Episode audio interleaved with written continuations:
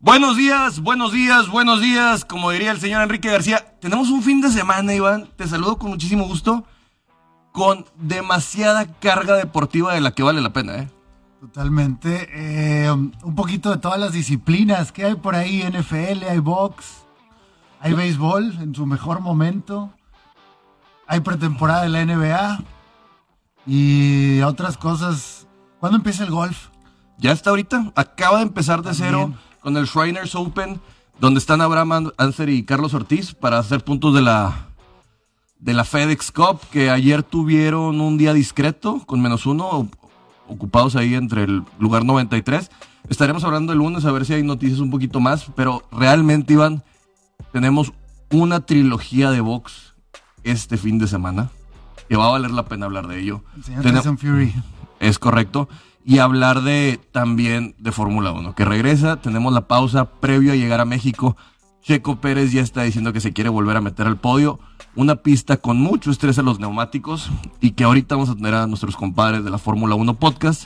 Y también tenemos que platicar de NFL, de lo que pasó ayer, porque una de las cosas más raras que vemos es que el señor Russell Wilson salga lesionado de un partido. No, lo mejor es el señor Gino Smith, que todavía exista y que se atrevió a, a retar a los Rams y no estuvo tan lejos. ¿eh? el último novato que le ganó a Bill Belichick.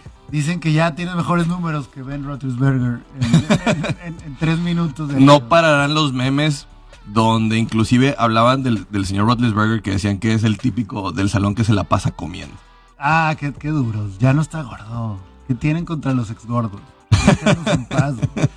Pero bueno, sí, muchísima acción este fin de semana, mucho que platicar y prepararnos eh, y bueno, pues empezar a planear qué vamos a ver. Hay que elegir, aunque se puede todo. Sí, es, importante empezar con esto porque creo que mucha de la gente, Iván, es, bueno, está esperando el Gran Premio de México. Sí. Estamos a menos de un mes. Ya se viene para el continente americano la Fórmula 1. Oye, no presumí mi playera aquí. Ahí tiene, para la gente que no lo puede ver, es Walter y Botas con el dedo medio. Ya se está parando el señor Iván porque es bien payaso y les está poniendo a FU Valtteri Bottas. Ah, bueno, ya, ya, ya ahorita ya se está conectando Jorge de la Fórmula 1 Podcast que va a tener mucho que hablar con nosotros de, del tema de Fórmula 1. Pero Checo es el que está diciendo que ya se quiere volver a meter. Y tenemos una noticia, Iván. Todos creíamos que el señor Lewis Hamilton iba a cambiar de motor y dice, estoy bien, todavía tengo el motor número 2 y el número 3 y tal vez no estaría teniendo esta penalización por una nueva unidad de potencia. Sí, yo vi noticias ya el día de hoy que aseguraban, pero no estoy seguro que ya esté confirmado. Todavía no lo he confirmado. Tuvo sus declaraciones de las, de las prácticas, pero dijo, no sé qué pueda pasar. No, no, cierra la, la, opción, pero dice que su motor número 2 y número 3 todavía están por ahí. Hay que ver qué está porque ya vemos que la Fórmula 1 de repente de un día a otro es, sabes qué, mejor si no te estás sintiendo muy seguro, cámbialo. Algunos hablan de que esta es una pista que se le acomoda a Mercedes, pero yo creo que por la carga aerodinámica se puede ajustar más a los Red Bull. Entonces, ¿esta es una penalización por la que pasan todos los equipos obligatoriamente no. o solo los No, si tú los administras bien y no chocas, ok. no, no, no tienes por qué llegar a esto. Los, los, estás de cuenta que está diseñado para que cada motor esté teniendo una vida útil de alrededor de nueve pistas, o sea, nueve gran premios. Ok. Entonces, tienen dos dos motores por temporada, por así decirlo. Tres, son tres. Ah, y ya se acabaron estos tres. Checo, Hamilton. Sí. Wow, ok. No, pues bueno, acuérdate que vimos una chuza espectacular y lo que ha pasado. Ya tenemos por ahí a Jorge. ¿Cómo estás, Jorge? Muy bien, ¿cómo están ustedes? También, me imagino que estás muy contento de, ayer. Sí, me imagino que estás muy contento por ayer por tus Rams. Eh, no tanto por cómo dejaron hacer ver a Gino Smith, pero Vamos, que es lo importante. Oye, vámonos a, vámonos a Turquía. Este gran premio que se corre en un país que está 3% en Europa y 97% en Asia, pero que es una pista de estos nuevos circuitos donde, a mi parecer, la carga aerodinámica es importante, pero como quiera se habla de que podría ser una pista afín para Mercedes? Ah, pues los tiempos parecen que favorecen ahorita como siempre a Hamilton, que de hecho sí toma la penalización, van a ser 10 lugares para el domingo. Ah, no, es el, no es la unidad de poder completa, simplemente son, ya ves que... Son componentes, seis, componentes, ¿no? Y van a ser, ajá, van a ser dos componentes los que cambió, la parte de la combustión interna, y van a ser 10 lugares para el domingo. Entonces... Ah, pues se pone más interesante ya, ¿no? Porque no importa dónde quede, pues va a tener que alcanzar a Max si todo sale como no normal. La importancia de lo que logra Max Verstappen en Sochi, ¿no? Que cuando te vas hasta el, fondo de la parrilla y acabas en segundo lugar, esa es la victoria moral de Red Bull en este sentido. Sí, por supuesto. O sea, yo creo que pues todos, incluyendo a Mercedes, esperábamos que, que Max terminara en un quinto, sexto, porque sabíamos que sí iba a llegar a los puntos, ¿no? Es, muy difícil mantener un Red Bull atrás, pero no se esperaban que llegara en segundo lugar. Entonces Mercedes pues apresura las cosas, hace el cambio y va a tomar, pues son 10 lugares, igual, igual y Hamilton pues sabemos que, quién es y puede que sí llegue hasta el podio esta carrera, dependiendo de cómo esté el clima y las condiciones. Pero sí, parece que, el trazado de la pista parece que va a favorecer una vez más a los Mercedes. Aunque los Red Bull, pues ya para que Checo en las prácticas ande entre el top 5, pues parece que le favorece a, también a los Red Bull. Finalmente, creo que hoy terminó en cuarto, ¿no? En las prácticas, o por lo menos vi lo última, la última actualización. En la última práctica termina cuarto lugar, en la primera es décimo lugar. Bueno, bueno, señales. Oye, voy a dar el dato que teníamos ayer y lo quiero dar con Jorge. ¿Tú sabías que hay un ex contendiente de Fórmula 1 que hizo un solo en la canción de Demolition Man de Def Leppard? ¿What? ¿Sabes quién es Def Leppard, no? ¿Mande? ¿Sabes quién es Def Leppard? El grupo británico. Eh, Damon Hill, en la canción de Demolition Man, tiene el solo de guitarra. Otro de sus talentos, de sus muchos talentos. Sí, es, una de las cosas más bizarras, lo escuché el otro día y dije, no manches, esto lo tenemos que venir a decir porque ya realmente que un piloto de Fórmula 1 tenga un solo en una banda de glam británico, pues es una de las cosas muy importantes. Porque lo que pasaba es que en las fiestas de Def Leppard estuvo yendo mucho Damon Hill eh, cuando tenía su auge, que lo pueden ver ahorita en el documental de Schumacher. Correcto y pues acabó de repente una de esas, pues vente, güey, echa un guitarrazo acá en una rola que tengamos y pues sale en los créditos de algunos de los CDs, es, es una curiosidad. Pues a ver si Checo Pérez ahí esté con Molotov. O con los cadetes de Linares. Con los cadetes de Linares puede hacer algo. Jorge, ¿qué tipo de pista nos espera en Turquía? El anterior estaba mejor, ¿no? Sí, yo también estoy de acuerdo. ¿Qué tipo de pista nos espera en Turquía? ¿Qué tipo de pista qué, perdón? Nos espera en Turquía. Pues es una pista, es uno de los trazados más, este, ¿cómo se puede decir? Más interesantes que hay en la Fórmula 1. Por mucho tiempo se, se fue Turquía eh, y muchos pilotos inclusive e, extrañaban un trazado con curvas como, como las de Turquía. Son muy, ¿cómo, cómo ponerles? Son técnicas. No son, no son comunes ver, por ejemplo, esas, últimas... Eh, de la, penúltima curva antes de la línea final. Es una curva, pues, como un óvalo a la mitad. No es común ver ese tipo de curvas a la, en la Fórmula 1. Entonces es interesante porque te pone retos diferentes. Estamos acostumbrados ahorita ya más a los diseños tipo el circuito de las Américas, que es el circuito de Abu Dhabi, Francia, que son muy similares. O sea, son más o menos por el mismo grupo y el de Turquía te presenta un reto, un reto diferente y que corren contra las manecillas del reloj, de los pocos circuitos que lo hacen así. Exactamente. Entonces es, va a ser va a ser interesante ver a los a los bueno, los Mercedes sin lluvia sabemos que van a van a manejar las cosas bien. No se espera lluvia este fin de semana, entonces pues a ver si, si, le alcanza con la ventaja que tiene Verstappen para ganar este este esta carrera y, y hacer el campeonato más interesante. Correcto. Eh, y bueno, pues hablando de Checo Pérez, ahorita decíamos el tema de las prácticas. Ya lo hemos dicho cada fin de semana. Necesitamos que mañana sea el buen día, ¿no? Necesitamos. Un fin de semana redondo. Top 5 por lo menos para poder aspirar a que algo se haga. Pues esperaría Red Bull capitalizar esta, así como Mercedes lo quería hacer la semana antepasada en Rusia, pues esta semana lo quiere hacer Red Bull, ¿no? esperando que con la penalización de Mercedes Red Bull pueda sacar ventaja en el constructores, porque acordémonos que van abajo en ese, ¿no? Max Verstappen sí le va ganando a Luis, pero Mercedes le va ganando a Red Bull. Entonces uno esperaría que este fin de semana Checo y, Max pues capitalicen esa ventaja que se, le va, se les va a dar con la penalización de Luis. Yo esperaría que sí. Acordémonos, el año, el año pasado Checo saca el segundo lugar en una muy buena carrera en la lluvia. Entonces, pues no es extraño más los resultados Checo aquí. De hecho, en, en categorías inferiores también le fue muy bien al Checo en Turquía.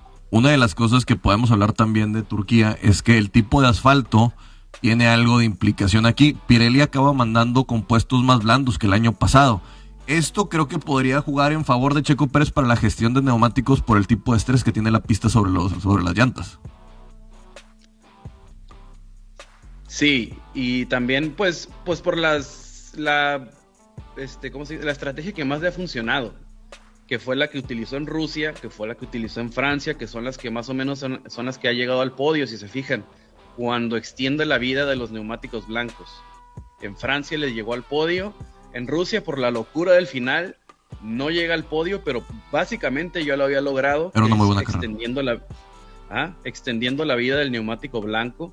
Entonces, si puede Red Bull maniobrar o hacer que esa estrategia funcione otra vez, no se les extraña este, ver a Checo en los lugares de arriba, porque pues sí, básicamente ese es, un, ese es su, mano, su mano fuerte, ¿no? Su as bajo la manga siempre ha sido el, la, administración de sus neumáticos. Hay que ver también la, lo que va a afectar la temperatura porque es lo que se va a tardar también en calentar los neumáticos. Para que el día de mañana no estemos hablando de que a los tres minutos sale Checo y luego no tiene la capacidad de hacer la última vuelta de todo este tema de la quali.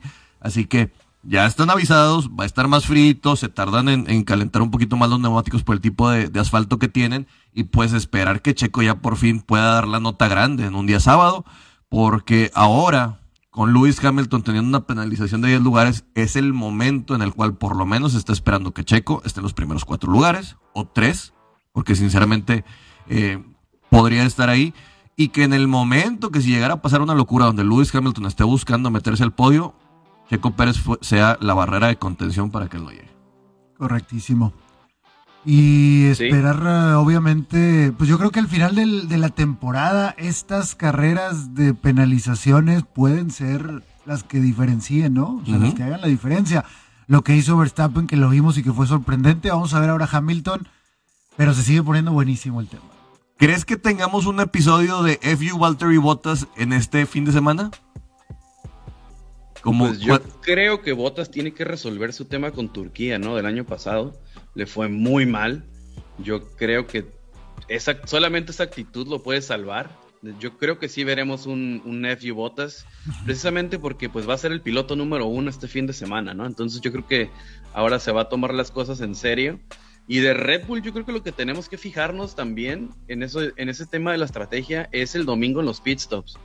Era un equipo muy seguro, anteriormente, ¿no? Red Bull era el que rompía los récords junto con Williams y este últimamente ha sido de los más malitos. Entonces también los domingos en pit stops hay que fijarnos ah, con estas nuevas, con este nuevo protocolo. Parece que no le ha venido bien a Red Bull. Entonces hay que ver si ya lo han trabajado durante el, durante el descanso. ¿Alguna predicción atrevida que quieras dar acerca del Gran Premio de Turquía, Jorge? Mmm Difícil, yo creo que Botas y Checo se van a subir al podio. Excelente. Pues con esto cerramos. También vayan y escuchen el podcast de la F1, que está muy nutridito y le están metiendo muchos trancazos a mi pato pollo, a mi pollo pato, a Pato Howard, diciendo que ya no va a llegar a Fórmula 1, sí lo sabemos. Yo estuve ahí en, conferencia de prensa de él. Pero, pero pues bueno, hay, hay, que hacer la luchita como quiera ahí con la India, está haciendo las cosas bien. Pero pues bueno, como ustedes dicen, eh, revivió este Daniel Ricciardo. Pero pues vayan a escucharlo porque tienen temas muy interesantes acerca de los chismes de Fórmula 1. Ahora sí se pusieron así como Pati Chapoy de quién va a desaparecer, quién no va a aparecer, cómo van a migrar, luego las nuevas escuderías. Está muy padre el podcast de estos chavos esta semana. Y pues estaremos el lunes platicando de qué es lo que acabó pasando en Turquía. Sí, pongan la atención a las empresas americanas, vienen fuertes a la Fórmula 1 Y el tema de Pato, pues, pues a todos nos gustaría que llegara, pero pues como dices, con la resurrección de Ricardo, de Ricciardo es muy difícil, la verdad. Pues bueno, Jorge, un abrazo hasta Tijuana, hasta la última frontera de México y estaremos hablando el lunes. Saludos, Jorge. Gracias. Hasta luego. Saludos. Eh, vámonos a un corte, pero no sin antes que nos invites, Iván, a lo que tengas que decir. Ayer, ayer les dije, ¿eh? No, no, no, no vieron que yo dije el empatito del juego que nadie vio. Eh, en camino a rumbo Qatar 2022 continúa la CONCACAF con un partidazo. México recibiendo Honduras. Tras empatar ante Canadá, lamentablemente el cuadro dirige el Tata Martino buscará este domingo volver a ponerse al frente de la clasificación. Pero primero tienen que batir al duro cuadro hondureño. Ahora sí ya no podemos confiarnos. Regístrate en Caliente MX, recibe 400 pesos de regalo en tu primera apuesta. El favorito de este partido, Roles México, si le apuestas 400, cobras 540. Pero el triunfo de Honduras cobra 3.800 y el empatito 1.900. Caliente MX, más acción, más diversión. Vámonos un corte entonces en radio y seguimos en redes sociales. Bueno, Rol, béisbol. Béisbol, oye, pues bueno, mira, creo que yo había dicho que el eslabón más débil era Eduardo Rodríguez, ¿no? Sí. Y acabó pasando. Acabó sucediendo. Gran noche de Randy a Rosarena que es mexicano por adopción. Sí, señor. Ahí medio luego le andaba poniendo unos trancazos a su esposa en, ah, Yucatán y todo así, pero luego ya, ya se arregló. Incluso que, pero que se, ¿cómo se dice? Que se robó hasta el home este tipo y realmente Boston no tenía mucho con qué competir, sinceramente, con, con el señor eh, Eduardo Rodríguez, que sinceramente desde mi punto de vista no es el gran pitcher y, y se ve, creo que esta es una estrategia de Cora de, damage control, de control de daños, pero no siempre puedes estar en ese tema, tienes que salir a competir. Y Tampa se ve inmensamente superior. Desde mi punto de vista, nada más le meten cinco hits a Shane McClanahan. Eh, y pues bueno, hoy será el día de Sale, de Chris Sale, donde buscarán igualar las cosas. Si pueden hacer sangre, creo que pueden llegar con el envío anímico para irse a Boston. Pero no nada más eso. Eh, bueno, hoy, hoy pitcher, pero también vamos a tener que el día de hoy ya empiezan otras series. Y pues bueno, también los Astros de Houston, que es el segundo equipo de Enrique García, que se subió al barco después de que macanearon a sus Yankees. Eh, ayer le metieron una friega a los Chicago White Sox, también hay que decirlo. Les batearon por todos lados, quedaron 6-1. Pero desde el principio el señor McCullers estuvo intratable, sinceramente. Dato interesante del señor Lance McCullers Jr., sabes que eh, te lo voy a decir de esta manera. Él y su papá fueron drafteados en la posición número 41 del draft igualmente. Los dos son los, dos. 41, ok. Está curioso. Interesante. Lo de ayer era presupuestado, ¿no? Lo de Boston sí. Lo de Boston. Lo de Chicago no. Estamos de regreso en radio hablando de los playoffs de la MLB que ya comenzaron y están buenísimos.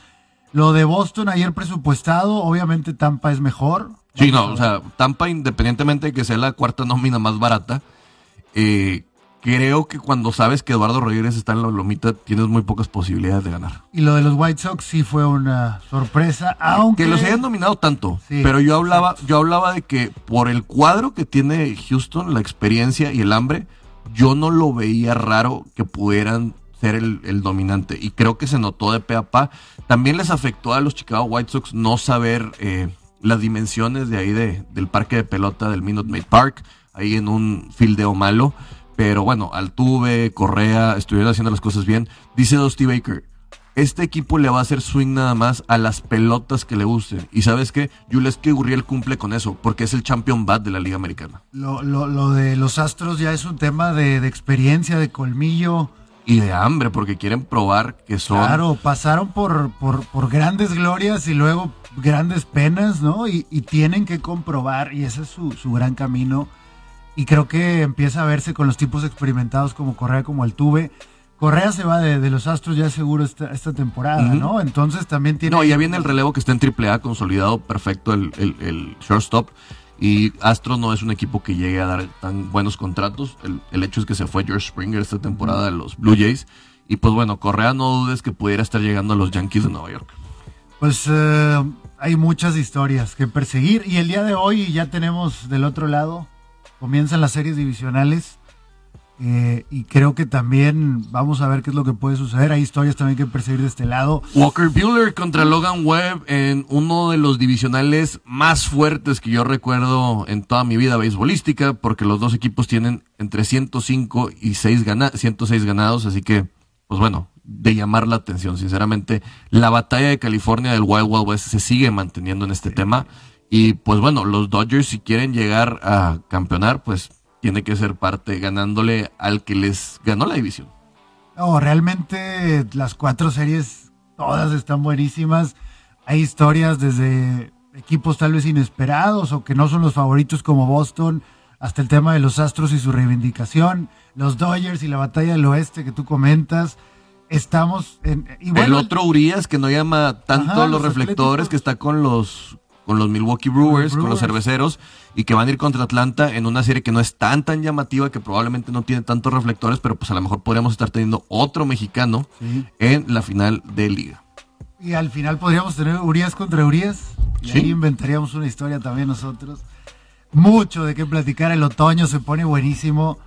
Señores, si son de los que no son fans del MLB, pero les gusta a veces de reojo, este es el momento, hay juegos todos los días y la gran mayoría de ellos van a terminar de buena manera, entonces es el momento de subirse el carrito de los playoffs de la MLB Roll.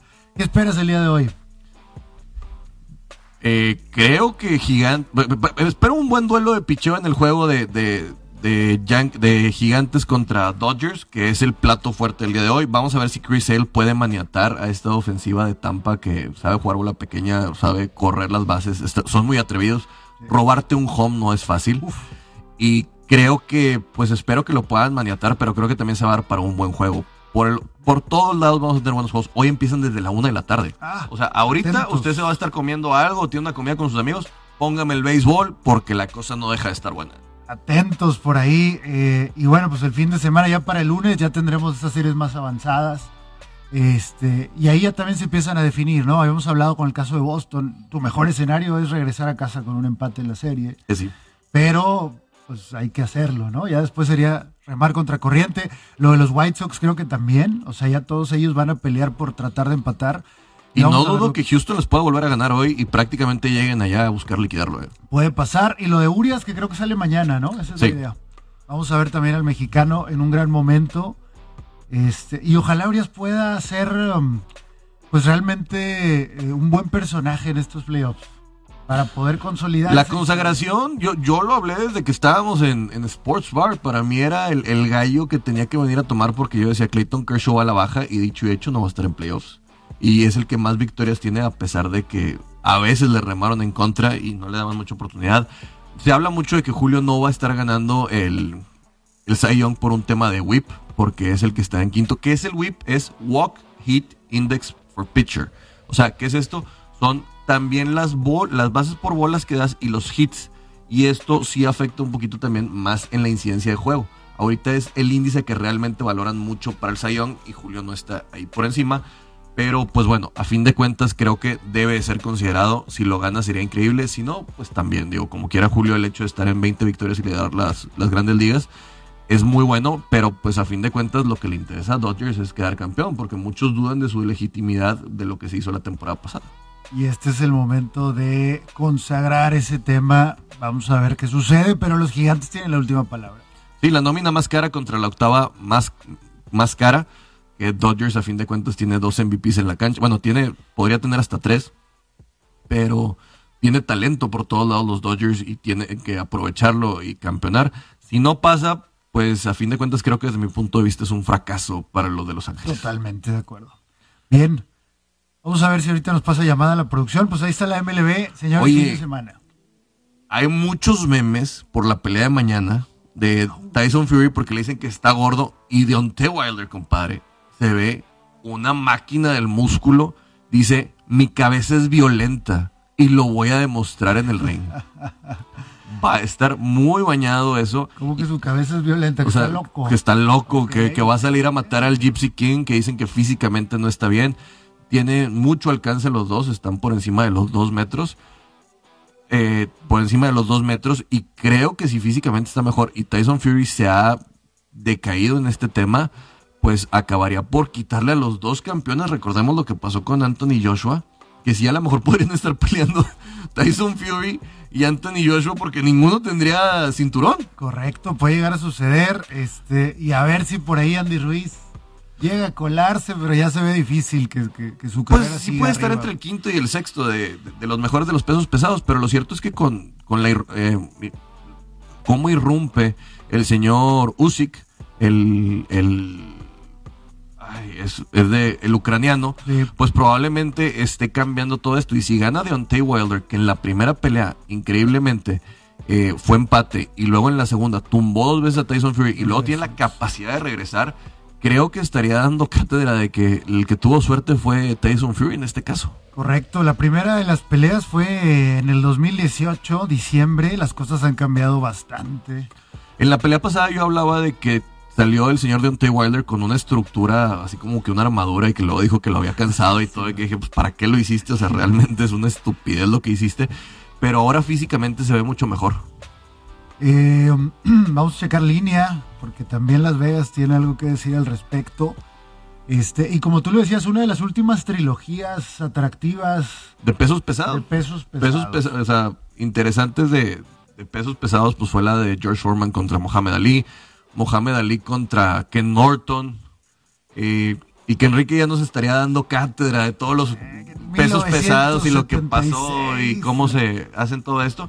Pero no se lo pierdan, va mañana por ESPN. Creo que es una de estas peleas que pueden revivir al boxeo después de todo el daño que se le ha hecho con tantos youtubers e influencers que se están metiendo y gente que quiere volver a hacer cosas como Oscar de la Hoya y las payasadas de Floyd Mayweather.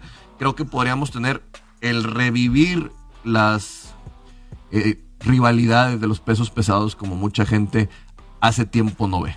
Se necesitan los pesos pesados para el box, deben de estar ahí. Eh, lamentablemente ha habido por ahí algunos temas últimamente, el señor Anthony Joshua no termina de convencer. Lo de Andy García fue un error en la Matrix, hay que decirlo. Qué bueno que lo tomó, pero no creo que esté en el nivel de estos dos. Andy Ruiz. Andy Ruiz, perdón, top 5.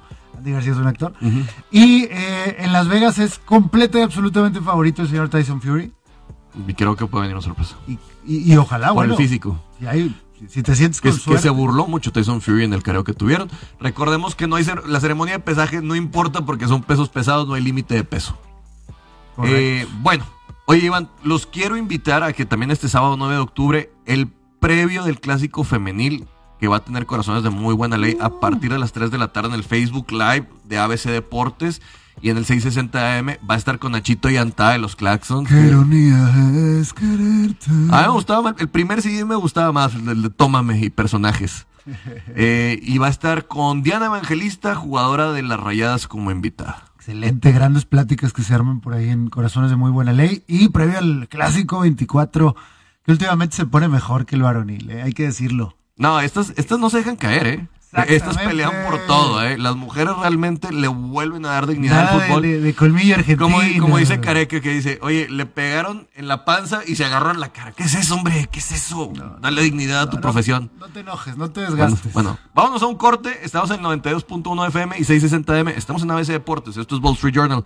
Y todo lo que no sea fútbol, sabemos cómo se juega. Amigos, soy Ara Evangelista y no se pierdan próximamente la entrevista con Nacho Llantada.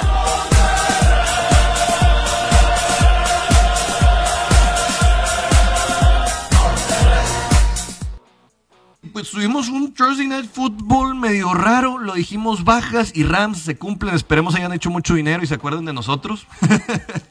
Yo hice mucho dinero ayer. Este, gracias, gracias. Sí, fue un juego extraño, el primer medio tiempo. Robert Woods, güey. Robert Woods, que no creíamos en él porque llevaba cuatro juegos pobres, hay que decirlo. Su máximo, su máximo rendimiento habían sido 12 puntos y ahora vienen a, a, hacer veintitantos. Lo siento, le, quiero mandar una disculpa muy, muy, muy fuerte a Lachito Gutiérrez, que tenía a DK Metcalf y a Robert Woods. En dos jugadores le metí 50 puntos en el, en el fantasy de ABC.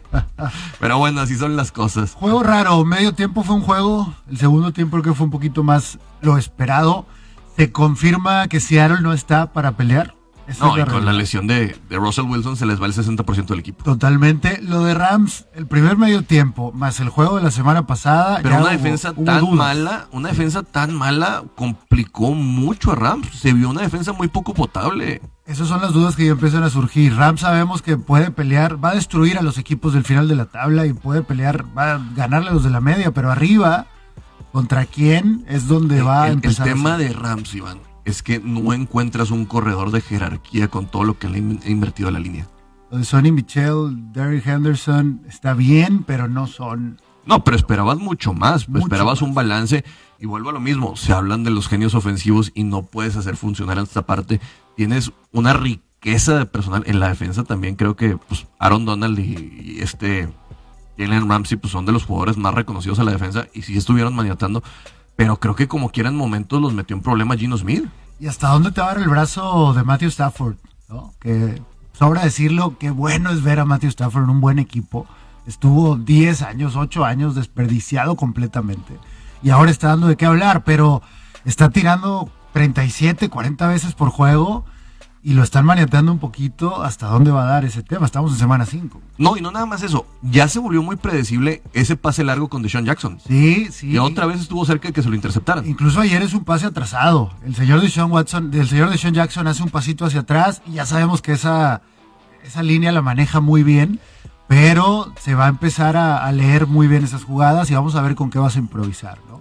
Sí, tiró, perdón por el gallo, pero eh, Stafford tira para 365 yardas. Y tenía 90 yardas en la primera mitad, o sea, la segunda mitad fue donde soltó el brazo.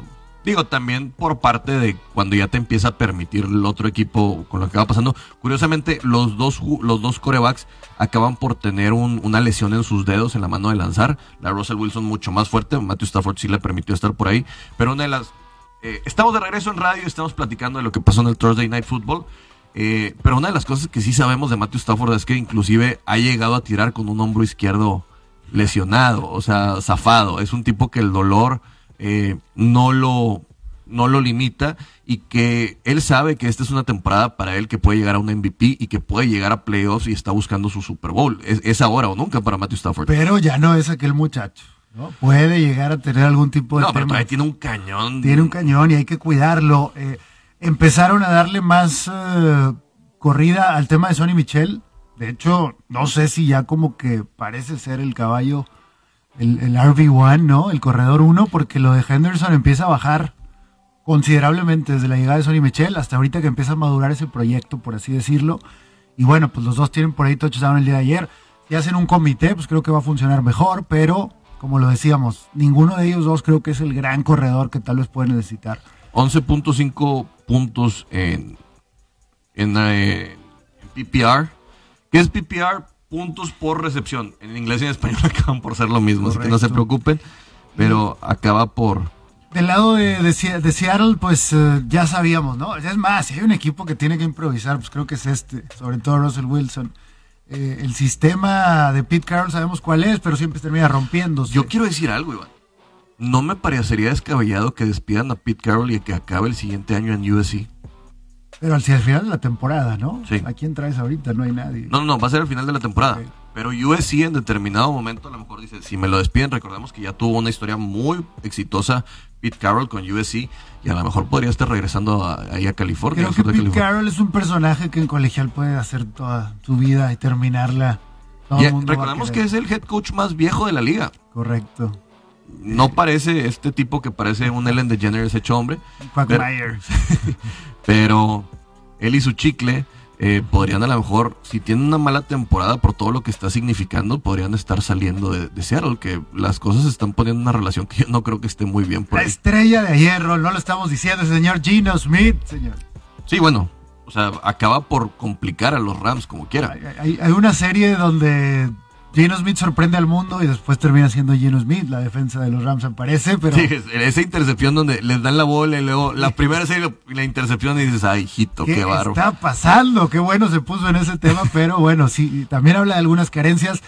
Vamos a ver qué puede hacer Seattle en su división porque las cosas se le van a complicar. Vamos a ver qué pasa con la lesión de el señor eh, Russell Wilson, porque digo, es un dedo, no sabemos hasta qué nivel pueda llegar a, hacer solamente algo que se pueda acomodar o tiene que ser algo que hay que descansar y pueden llegar a ser semanas, ¿no? Y ahí sí, el valor de DK Metcalf y el valor de Tyler Lockett a la baja. Digo, hay que ver contra quiénes van a hacer sus duelos principalmente para ver cómo pueden administrar esto. Pero si ya empiezan a enfrentar rivales divisionales, pues claro que les van a hacer sangre. Ayer va a la banca el señor eh, Chris Carson y termina siendo Alex Collins el corredor, pero fue más un comité. También el tema del fantasy en los Seattle Seahawks está. Años, años de que Seattle Seahawks no tiene un buen corredor después de Marshawn Lynch, todo se acabó. Skittles, ya no hay. Era el único. Es que eh, es esa parte de la gerencia donde drafteó muy bien a principios de la década pasada Sí, claro. y que ahora se ha acabado todo eso. Inclusive yo creo que la salida de, del señor Dan Quinn acaba por afectar muchísimo en Seattle, que nos sigue viviendo de las glorias pasadas el señor Pete Carroll. Que por cierto, muy probablemente estaré por ahí en Seattle el diciembre y tal vez tengamos algo de los Seahawks desde El, el la Wall Street cancha. Journal está mandando gente a Todos lados, lados, qué bárbaro. Va a estar en el Gran Premio de México. Tenemos a Mayra, que está haciendo las cosas súper padres allá en- en California. Y Roll va a estar en el Super Bowl, esperemos poder acompañarlo, pero ya dijo que va a estar sí o sí. Entonces- Esa era una sorpresa que íbamos a sacar como en diciembre, pero Ah, bórrame eso, edítalo, producción. Muy bien. Oye, pues se viene un domingo. de vámonos NFL. a la semana NFL para dar previas, porque en la sección de Somos Hombres o Payasos, Hombres o damos con líneas Sin lo que va a miedo, acabar. sin miedo, porque aparte es líneas, no nada más saber quién gana. Estaba viendo ayer algunos artículos de, de- de- de algunas eh, cuentas famosas y al final nunca terminan por aceptar. Algunos ponen que van con un equipo, otros que van con otro y pues así que fácil, ¿no? Aquí Bueno. vamos a decir las cosas. Vámonos. Empezamos con el New York Jets contra Atlanta Falcons que se va a jugar en el estadio del Tottenham Hotspur en Londres. Viajar. No viaja Calvin Ridley. Si usted tiene Cal Pitts en su fantasy, considérelo poner porque va a tener muchísimos blancos este fin de semana. El problema de los juegos en el extranjero es que cambia por completo. Y Codarrell Patterson va a tener un gran juego porque también va- Patterson, que está en mi equipo de fantasy. eh, vas contra mí en un fantasy, así Sí, que más estamos- vale que te pongas pilas ahí con los Lords. Empezamos bien los jueves y yo necesito ganar ese juego. El tema de, de, de Cordarrelle es que dicen, se tardaron 10 años en encontrarle finalmente la química a Cordarrelle, pero tómenlo por ahí. Bueno, ya no creo que esté libre, pero va a titular seguro. Pues yo creo que...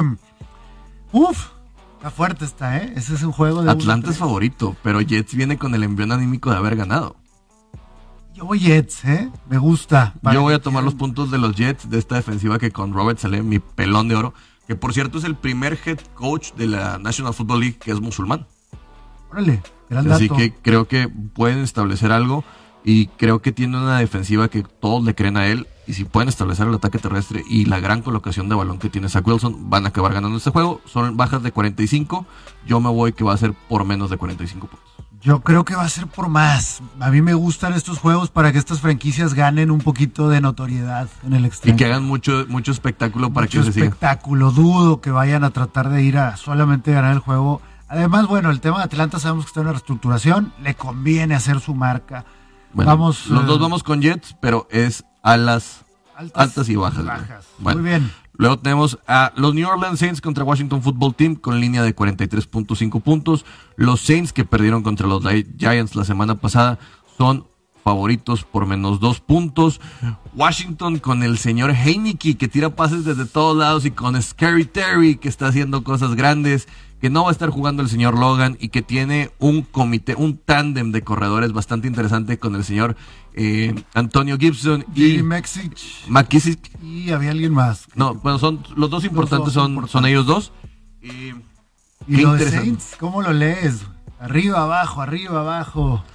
Yo creo que les está pesando más de lo que creían. Vimos que tuvieron que utilizar mucho, Iván, a Tyson Hill, Sí. teniendo que darle mucha importancia por ahí.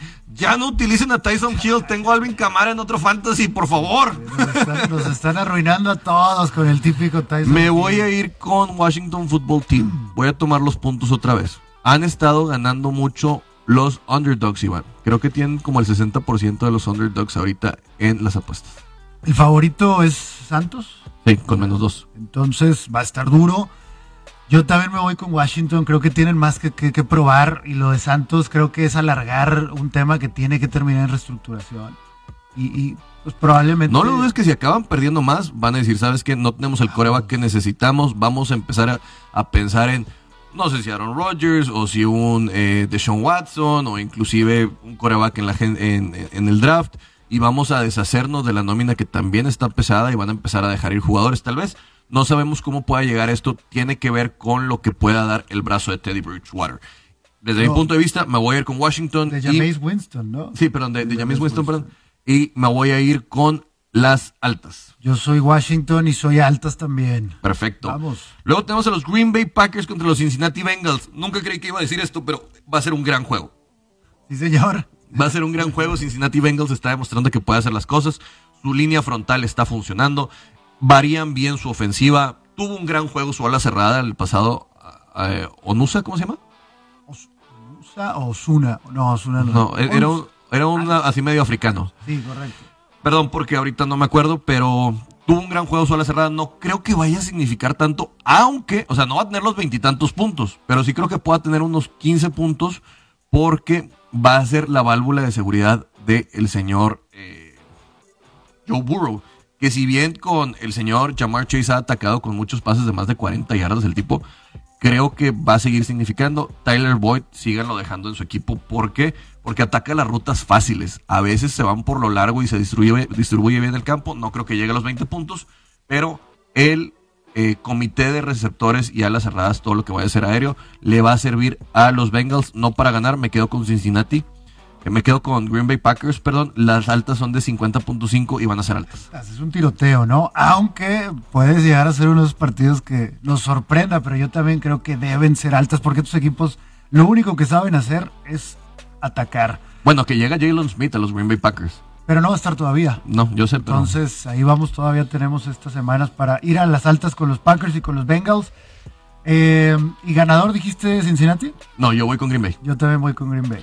Luego tenemos a los Detroit Lions que visitan a los Minnesota Vikings, línea de menos 10, 49 las altas, eh, la línea de altas y bajas. Me voy a ir con Minnesota porque Detroit en los divisionales acaba por regar el tepache y me gusta para que sea un bounce back, o sea, un rebote hacia la victoria de los vikingos después de que perdieron con los Cleveland Browns.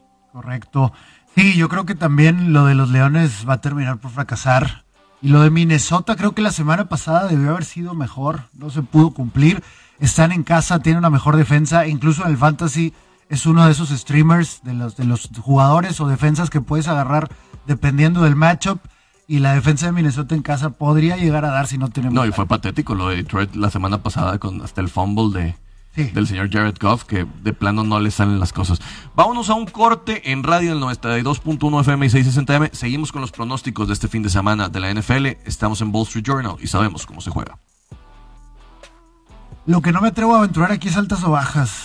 Me- me- Ah, yo voy altas. 49 creo que... eh, Bueno, y la ofensiva de Minnesota, aunque Detroit, no, puntos basura. Sí, o sea, se pero, puede pero dar. te puedes ir a, a 33 puntos fácilmente con Minnesota. Sí, Y, y de- después Detroit, ponle tú que va a anotar una vez con DeAndre Swift o con Hawkinson. Ya en todo esto que metan unos 17 puntos, ya que estén relajados y van a estar rompiéndola por uno o dos puntos, pero creo que van a ser altos. bien. Luego tenemos a los Denver Broncos contra los Pittsburgh Steelers, que está en pick. Buen pick. Uf. ¿Qué le, cre- le crees a los Broncos?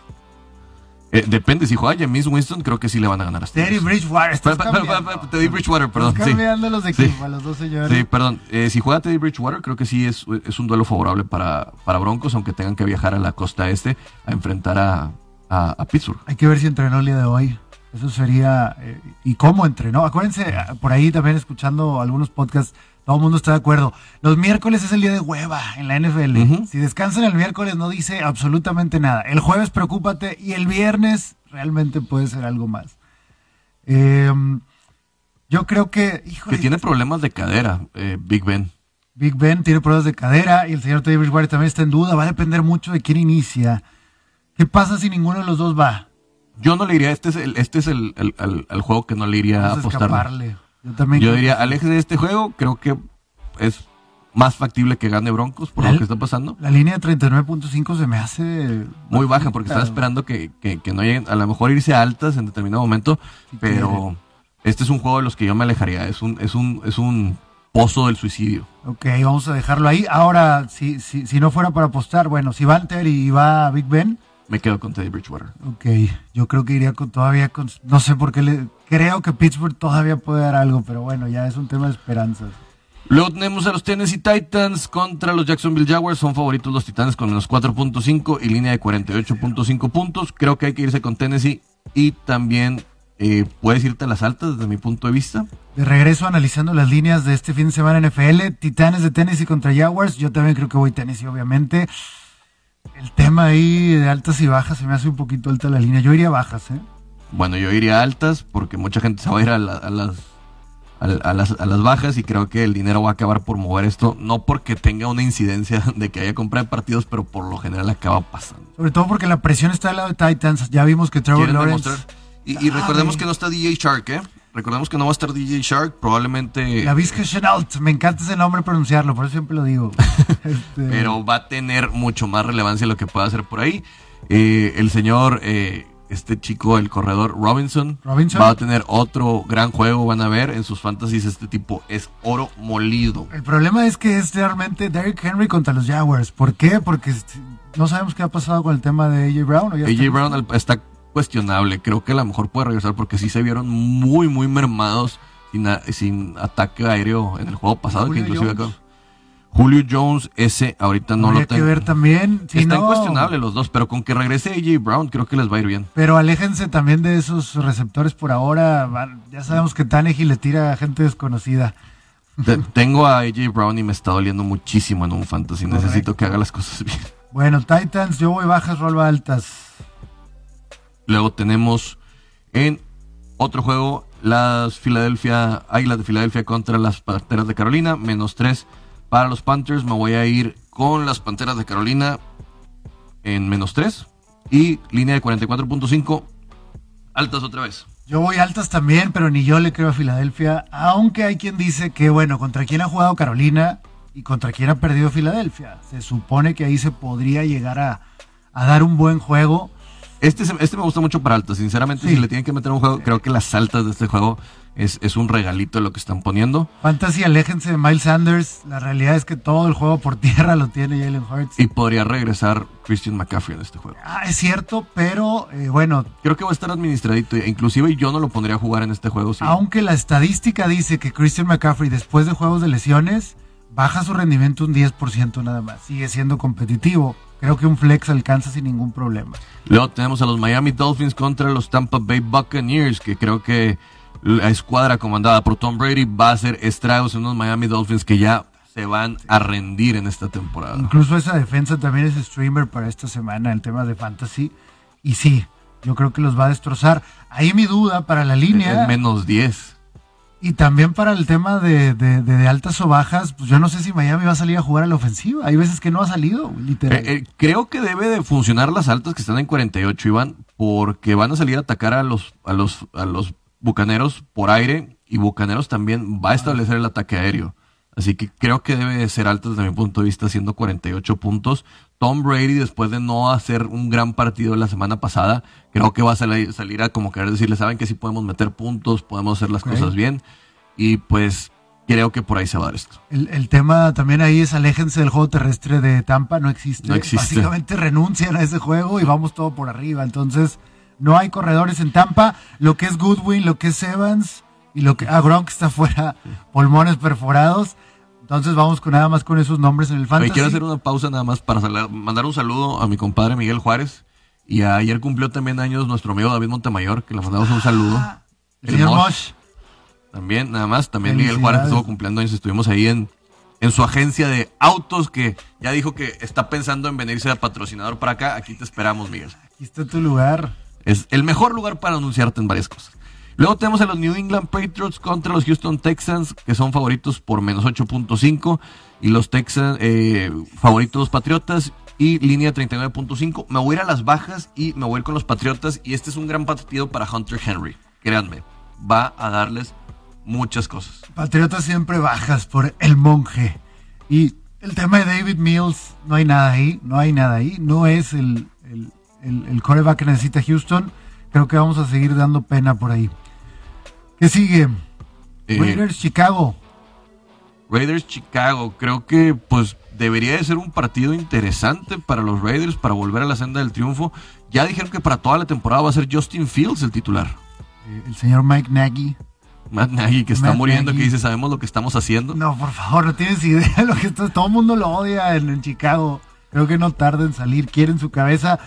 Aquí me preocupa si la ofensiva de Raiders es verdad o si la defensiva de Chicago le va a alcanzar a dar, porque ha tenido buenas actuaciones. El gran problema es que si te empiezan a dejar atrás, se acaba todo el juego para Chicago.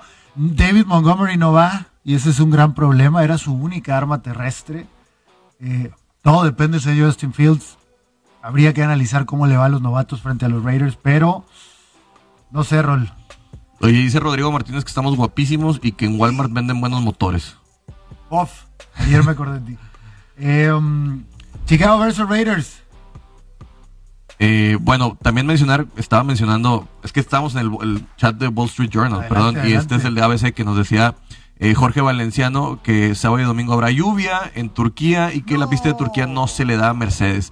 Pues ya veremos, digo, si hay lluvia todo cambia y puede jalar para mucho para, para Checo Pérez en este caso. También dice Andy Ruiz, un ejemplo de cuerpo atlético de un mexicano, creo que estamos de acuerdo. No importa cómo seas campeón del mundo, pero pues si fuiste campeón del mundo, pues claramente eh, puedes sacar. Eh, dice que no ignoremos el chat y dice que Jets ganan. Rodrigo Martínez, que está muy, muy activo en nuestras redes sociales. Gracias, Pop. Y luego también tenemos el de Cleveland Browns contra LA Chargers. Los cargadores son favoritos por menos 2.5 Uf. y línea de 47 puntos. Me gusta este para low key juego de la semana. Sí, Frank, va, va a tener un enfrentamiento eh, Justin Herbert contra una gran defensiva. Correcto. Me voy a ir con los cargadores y creo que van a ser bajas. Ah, yo mejor no le entro. Bueno, Me quedo fuera. Eh, Giants Cowboys. eh, me voy con los Cowboys toda la vida. Va a ser un juego de altas. ¿Por qué? Porque el señor Jason Garrett sabe hacer funcionar a Daniel Jones y van a sacar la línea de menos 7 los Cowboys. Bills Chiefs. Este es el juego de la semana esperado. Va a ser el machaque y la venganza de Josh Allen. Josh Allen va a ir a pegarle a los Chiefs en casa y les va a decir, yo soy la cara de la NFL esta temporada. Y finalmente, Rol, lo dejé para el final. Unos tales 49ers contra los Arizona Cardinals. Pues, mira, con todo lo que está pasando en San Francisco me voy a ir con la línea de Arizona y creo que van a ser altas. Altas sí, Arizona siempre es altas. 49.5. Pero bueno, al menos que la defensa de 49ers pueda hacer. Ahí te va nada más, lo que armamos ahorita, este, si le metemos 10 pesos, 176 mil pesos de ganancia, señores. Madre mía. eh, háganos caso. En una de esas los retiramos, se acabó el programa, pero ojalá no suceda entonces. No, pues una gran semana en NFL. Vamos a estar muy cargados con muchos temas. El lunes va a ser un día muy movidito que también estaremos teniendo a nuestra corresponsal que nos va a estar diciendo cómo Sí. vivió el juego en Arizona. Correcto. Y vamos a estar hablando del Monday Night Football que también a lo mejor no es tan lucidor en Indianapolis Colts contra los Baltimore Ravens, pero la cosa se está poniendo buenísima y el otoño en Wall Street Journal es el mejor lugar para estar aquí. F- eh, béisbol el día de hoy, señores. El sábado hay colegial. Tenemos el golf, que también va avanzando. El domingo hay NFL y hay Fórmula 1 más temprano. No, hay, hay demasiado todo. Y por ahí fútbol, si es que hay tiempo, pues bueno, se puede ahí revisar las noticias.